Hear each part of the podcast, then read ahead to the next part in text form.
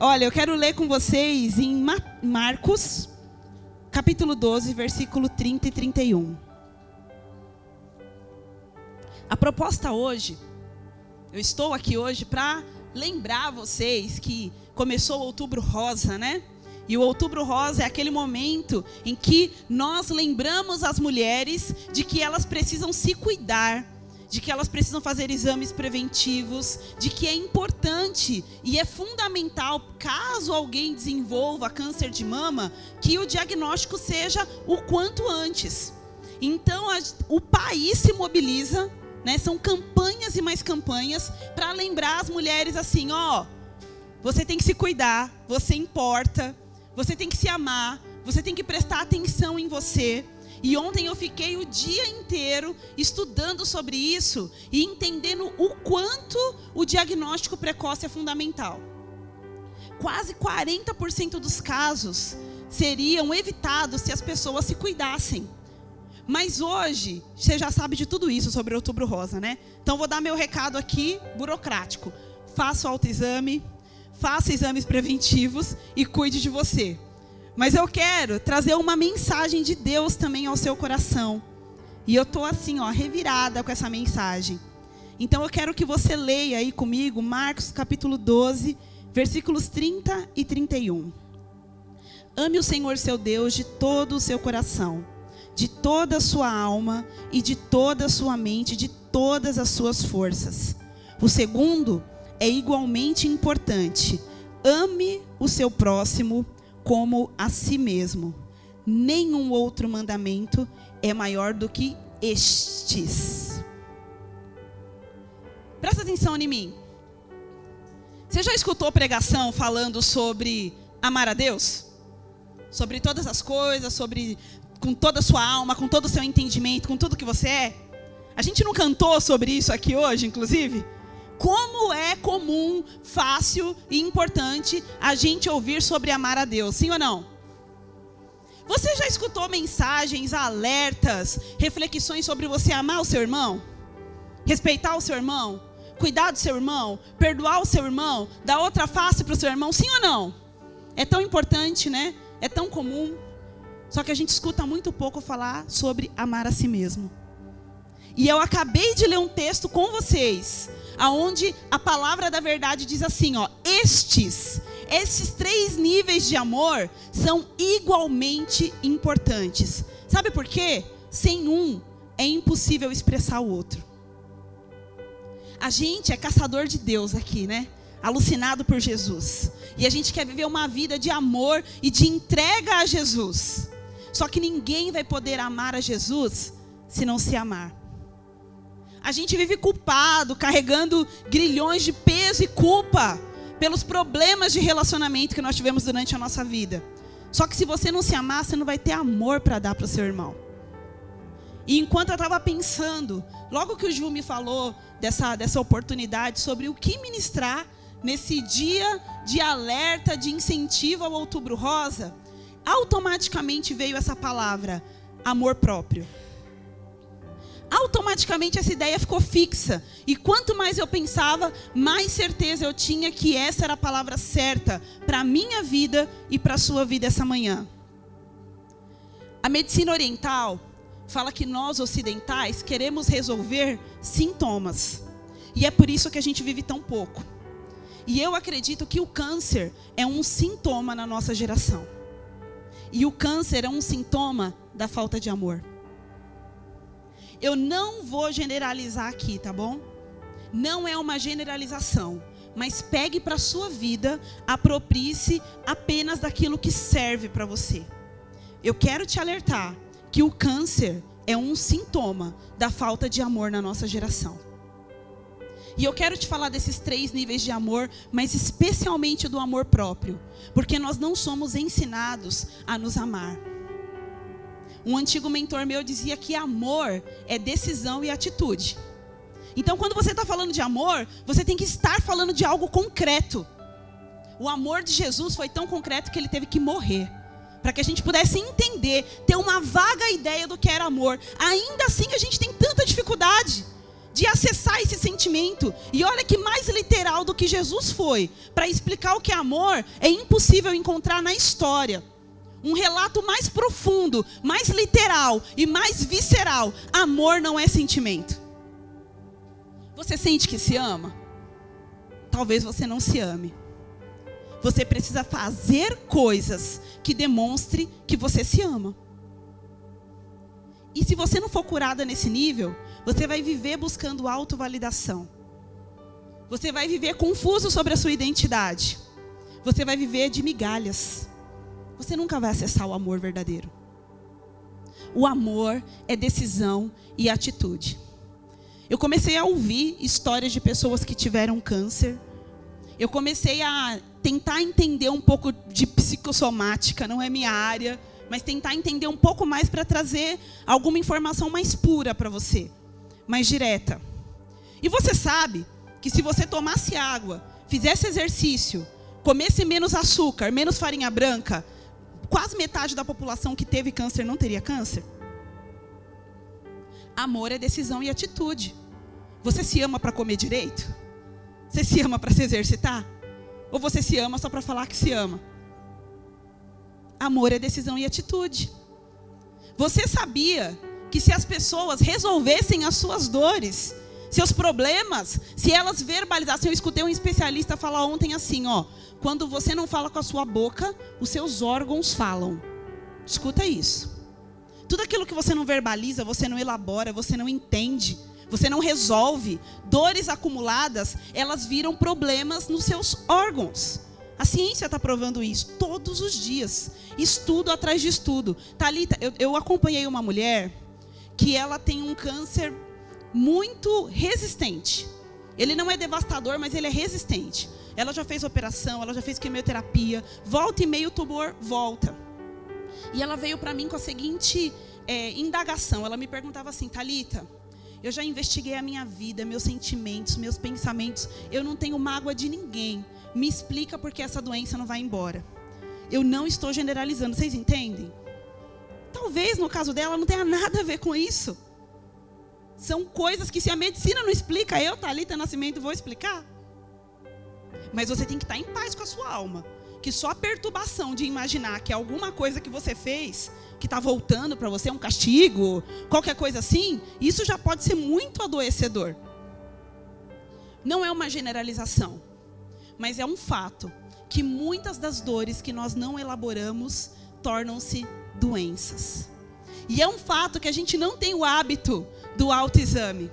Paulo falava sobre isso, né? Examine-se a si mesmo.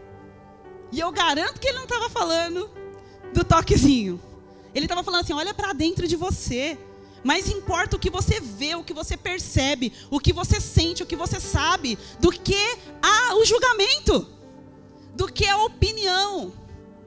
Opinião é consultoria sem valor algum, você sabia disso? Se você vive dependendo de opinião, você vive pagando uma consultoria que não tem valor algum, não vale nada. Mas por que, que a gente faz isso? Porque às vezes é melhor escutar do outro, até uma coisa ruim, do que olhar para si mesmo e dar de cara com a verdade. A verdade dói, mas é uma vez só. Depois ela liberta. A gente fugia do metiolate quando era pequeno, né? Hoje em dia não arde. Acho isso uma sacanagem. Um desserviço, não é? A educação, a evolução humana. Não deve arder. Eu quero arrumar um que arde para passar na minha filha, para ela entender. Que arde, mas passa. Tá tudo e melhora. E melhor, resolve. Tudo na nossa época é anestésico. É mais um sintoma da nossa época. A gente se relaciona e a gente se envolve para não doer, para não mexer. Ô geraçãozinha de colocar as coisas para baixo do tapete. Essas somos nós, esses somos nós. E aí muitas coisas se manifestam no nosso corpo. Em Tessalonicenses, Paulo vai falar que você é um ser integral, corpo, alma e espírito. Tudo sobre quem você é importa para Deus. E você precisa entender isso. E eu não estou nem espiritualizando esse conceito. Ele é prático. Eu li um livro há um tempo atrás que se chama Aos Olhos do Pai A Verdadeira Beleza. E nesse livro, a autora trata de autoestima. É um tema muito recorrente entre as mulheres, né? Baixa autoestima, baixa autoestima, baixa autoestima. As mais lindas, gatas, maravilhosas, baixa autoestima. As que estão meio barangadas, nem se fale. E nesse livro a autora conta de um sonho que ela teve. E ela diz que nesse sonho ela entrava na igreja, no templo, e ela começava a destruir o templo. Quebrava, jogava pedras, quebrava teclado, quebrava cadeiras, quebrava os vidros. Imagine alguém entrar aqui e começar a quebrar tudo isso, riscava a parede, fazia um banzé, um auê. E ela acordou daquele sonho assim, exausta, assustada. Foi lavar o rosto. Falou: Meu Deus, que sonho é esse? Quando ela olhou para o espelho, o Espírito Santo falou para ela: É isso que você faz todos os dias quando se olha no espelho. Nós esquecemos que o templo somos nós. Nós esquecemos que nós não somos a igreja que nós vamos, nós somos a igreja que nós somos. E será que isso reflete amor a Deus, amor ao outro e amor a mim mesmo? A forma como eu me cuido, a forma como eu me percebo, a forma como eu me olho, a forma como eu me descrevo, o que eu penso de mim e não falo para ninguém. São ações de amor? Pensamentos de amor? Tem gente que não se perdoa por um erro que aconteceu, ó. As mães de filhinhos pequenininhos aqui. Seu filho é um bebezinho de colo. Você dá refrigerante para ele? Salgadinho é uma chips? Batata frita? Por que, que você não faz isso? Porque você o ama e você sabe que isso vai fazer mal para ele. Mas por que, que você coloca todo esse lixo dentro do seu corpo? Amor é decisão e atitude. Ou a gente entende de forma literal, ou a gente vai ficar brincando de falar que se ama. Por que nós vivemos essa geração tão doente que não consegue perdoar o outro? Você não se perdoa dos erros pequenos e graves que você tem, esses segredos que você esconde, que são lixos que estão deformando a sua alma e a sua identidade. Você não vai ter amor para dar para o outro, você não vai ter perdão para dar para o outro, enquanto você não se reencontrar consigo mesmo. Seria muito desleal. E quando a gente não se ama, a gente pode desenvolver outros tipos de sentimentos patológicos que nem sempre são a raiva, nem sempre são a baixa autoestima. Às vezes é a vaidade e a soberba.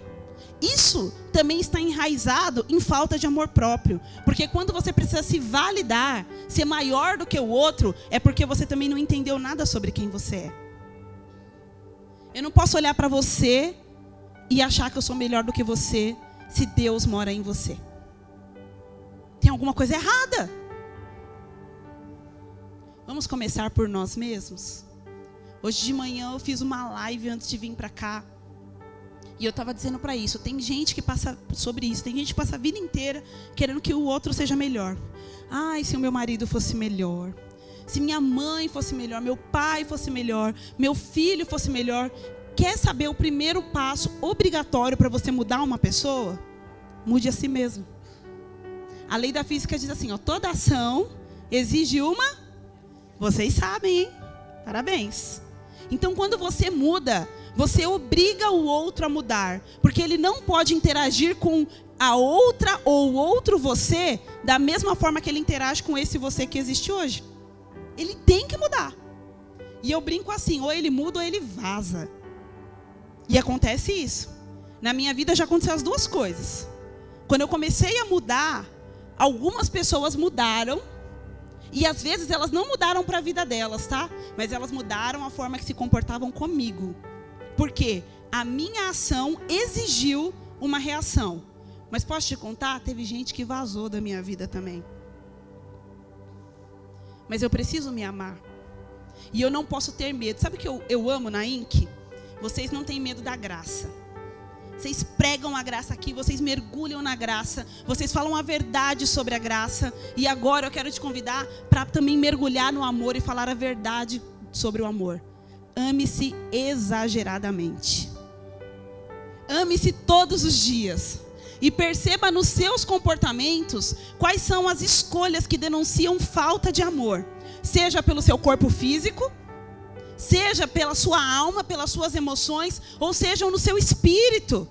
Você é um ser tricotômico. Então ame os três níveis sobre quem você é e tome atitudes e decisões que demonstrem esse amor. Você vai curar as outras pessoas para que elas se amem também.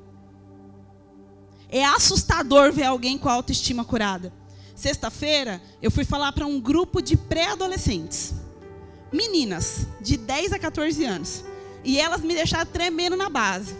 Nem auditórios de mil adultos me deixaram tremendo igual aquelas meninas. Porque eu estava assim, gente, elas estão numa campa dentro. Elas vão estar tá brincando, pulando e se divertindo. Vai chegar eu lá para fazer palestra. Não vou ser muito bem recebida, mas eu vou com coragem e fé. Eu fui falar para elas sobre identidade e sobre autoestima. E eu comecei a perceber que aquelas meninas de 10 a 14 anos já estavam feridas. E quando eu pedi assim para elas, escreva coisas boas sobre quem você é, várias travaram e algumas começaram a chorar. E quando eu pedia para as outras, escreva coisas boas sobre a sua amiga, que elas se conhecem, elas pegavam o papel e falavam assim: Isso é mentira, eu não concordo que eu sou bonita.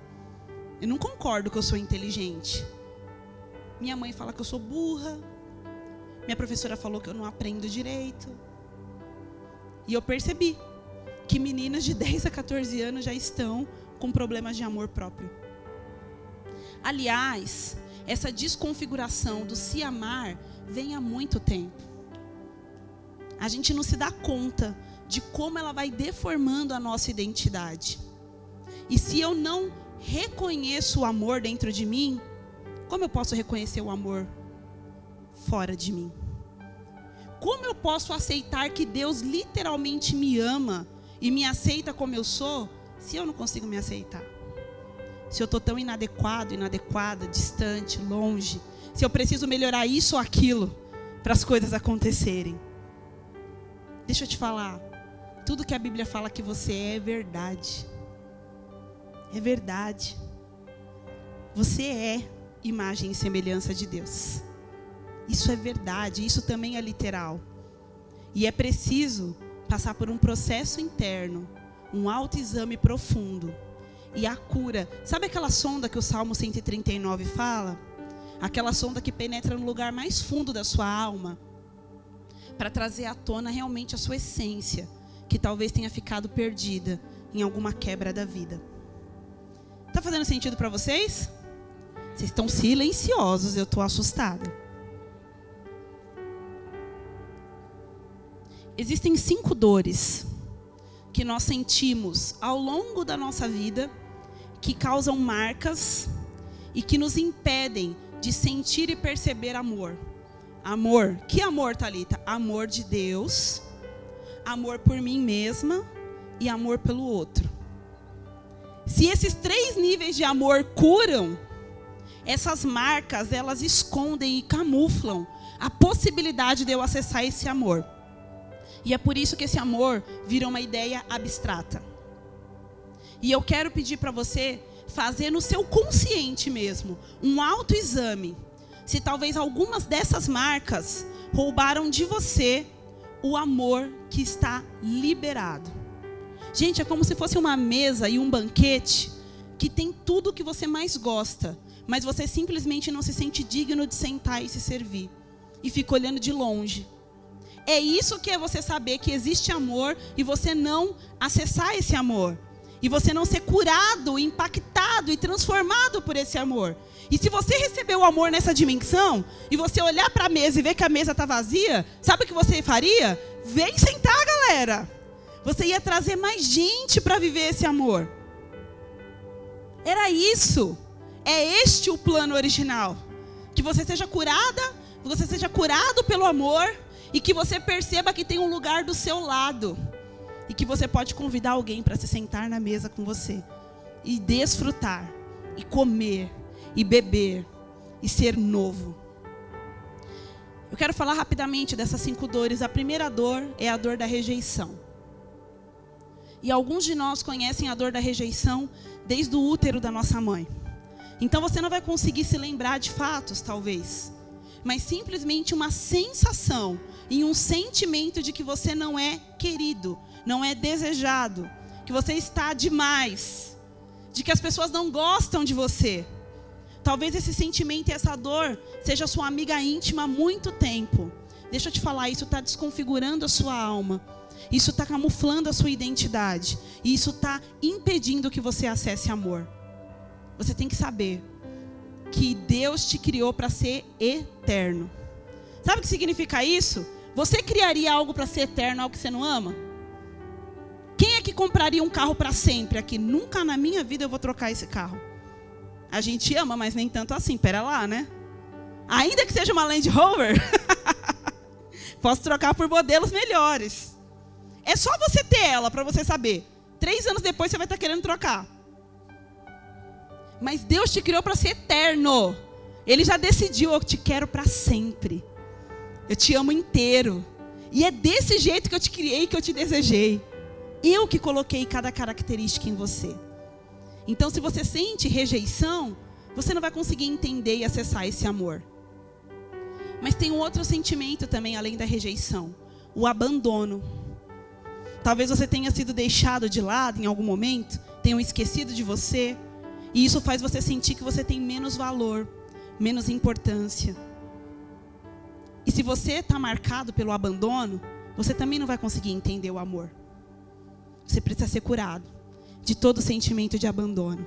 Porque ao invés de nos abandonar na nossa própria escuridão, Ele enviou o seu Filho, que é puro amor, para nos reconectar. E Ele é a reconexão. O amor é a reconexão. Outro sentimento que talvez seja familiar para você é o de manipulação, que é quando as pessoas te usam. E se você se sentiu ou se sente manipulado, você dificilmente vai acessar o amor. Porque você vai pensar assim: é claro que eles me querem por lá, eles têm interesses em mim. Não sou o que eu sou, não é o que eu sou que importa, é o que eu tenho ou o que eu faço. E quantos de nós não acessamos o amor porque em algum momento da nossa vida nós nos sentimos manipulados? Outro sentimento é o de humilhação. Talvez alguma vez você tenha errado, ou tenha sido exposto, e isso te marcou profundamente. E eu vou dizer uma coisa para vocês: sabe quando mais fere a humilhação? Ou, ou melhor, só fere quando o tiro vem de perto, a queima-roupa. Normalmente quem nos humilha e nos marca é alguém que nós amamos muito. E quando a gente é marcado pela humilhação, a gente também perde a nossa identidade.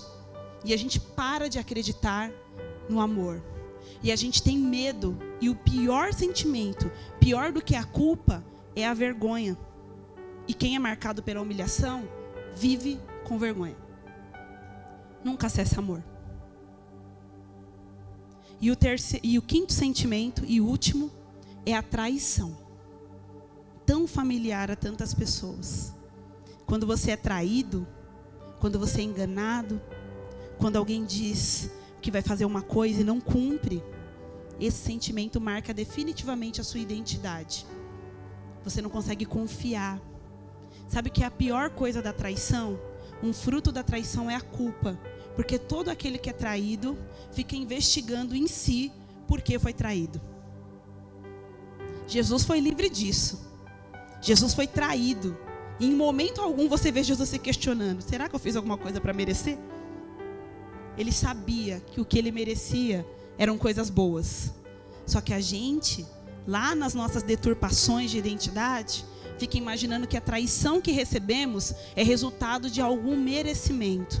Sabe o que você merece? Amor. E se você foi marcado pela traição, você está bem distante do caminho do amor, não acreditando no amor. Percebe que são situações, circunstâncias, capítulos da nossa vida que nos marcam e fazem com que a gente não consiga acessar o amor. A gente sabe que ele existe, a gente ouve falar dele, a gente quer viver isso.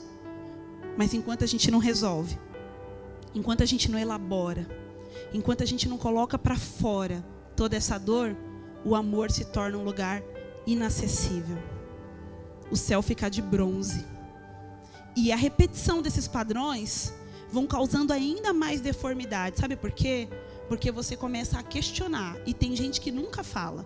Mas aqui na mente, ó, questiona o amor de Deus. Afinal de contas, se Deus me ama, por que eu estou passando por tudo isso? E quem, qual criança dentro de nós nunca se perguntou isso? Mesmo que por um flash.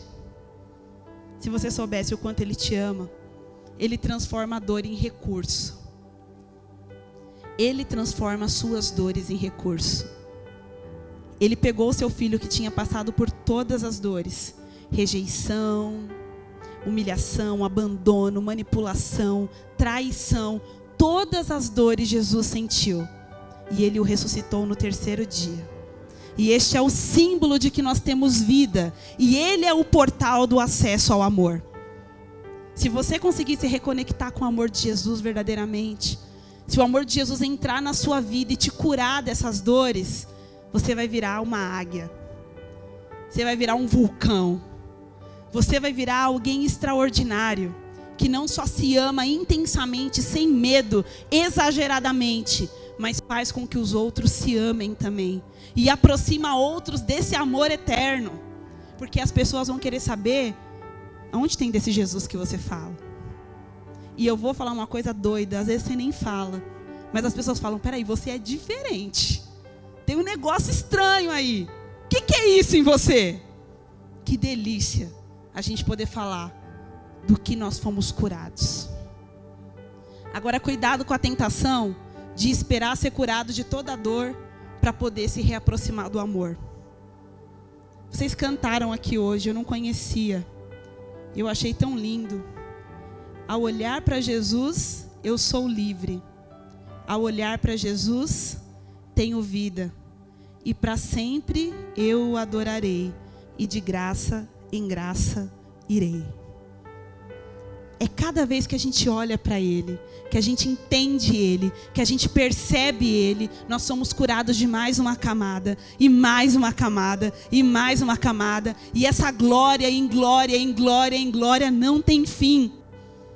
Eu acho que o prazer dele é nos curar, é ir revelando a verdade, tirando coisas, tá demais, tá pesado, vem pro leve, vem pro amor, vem pra graça. Se você está em um nível de cura, já deixa eu te contar. Jesus tem mais para você. Ele tem planos de te amar e te demonstrar ainda mais o quanto Ele te ama, para que você seja ainda mais livre. Esse é o Deus que nós servimos. E eu quero que você feche os seus olhos.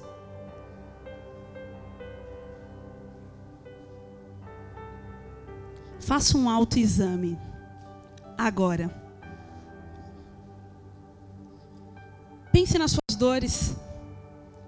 Pense nas suas escolhas. Elas demonstram amor. Elas demonstram decisão e atitude de amar-se, de amar ao outro, de amar a Deus.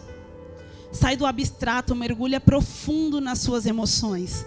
Não tem medo de ir nessa piscina. Não tem medo de mergulhar nesse mar sem fim, na verdade. Olha para dentro de você e percebe expresso nos resultados da sua vida, o quanto você se ama hoje. E o quanto você precisa ser curado, ser curada em amor, para alcançar um nível ainda maior de liberdade. Ele está aqui para nos curar. E Ele está aqui para nos tocar. Você crê nisso? Aleluia. Pai, esta é a sua igreja, cada uma dessas pessoas de modo individual de modo particular. Eu, Paizinho, eu preciso da sua cura também. Toque em nós, Espírito Santo, no nosso interior, nos lugares mais escuros da nossa alma. Nos cura, Pai, de ideias de rejeição, pensamentos de rejeição, pensamentos de abandono, de manipulação. Pai, pensamentos, Pai, de traição. Todos os sentimentos, Pai, que nos afastam do amor, que fecham as portas e que fazem com que nós não desfrutemos da Sua mesa que está posta para nós. Quantos de nós ainda se vê como aquele filho aleijado de Jonatas? Aquele filho que não tinha nenhuma condição de acessar o palácio do rei. Aquele filho que tinha sido prejudicado pelas circunstâncias da vida. Mas tu és como o rei Davi nessa manhã, Pai. O Senhor nos convida, volta, filho. Volta, filha, senta na minha mesa todos os dias desfruta das minhas delícias, deixa eu te alimentar dia a dia, deixa eu me revelar dia a dia, deixa eu te curar dia a dia. Você não precisa ter pressa de acessar, você só precisa ter disponibilidade para compreender. Revela-se a nós, Paizinho, nesta manhã. Nos ajuda a nos amar de forma exagerada, incondicional, assim como nós somos amados por Ti. Nós queremos nos ver com seus olhos e ver o nosso irmão com seus olhos. Nós queremos ser um referencial de amor para essa geração. Pai, nesse shopping, nesse bairro, nessa cidade, nesse estado e nesse país, que nós sejamos conhecidos pelo amor. Em nome de Jesus. Amém.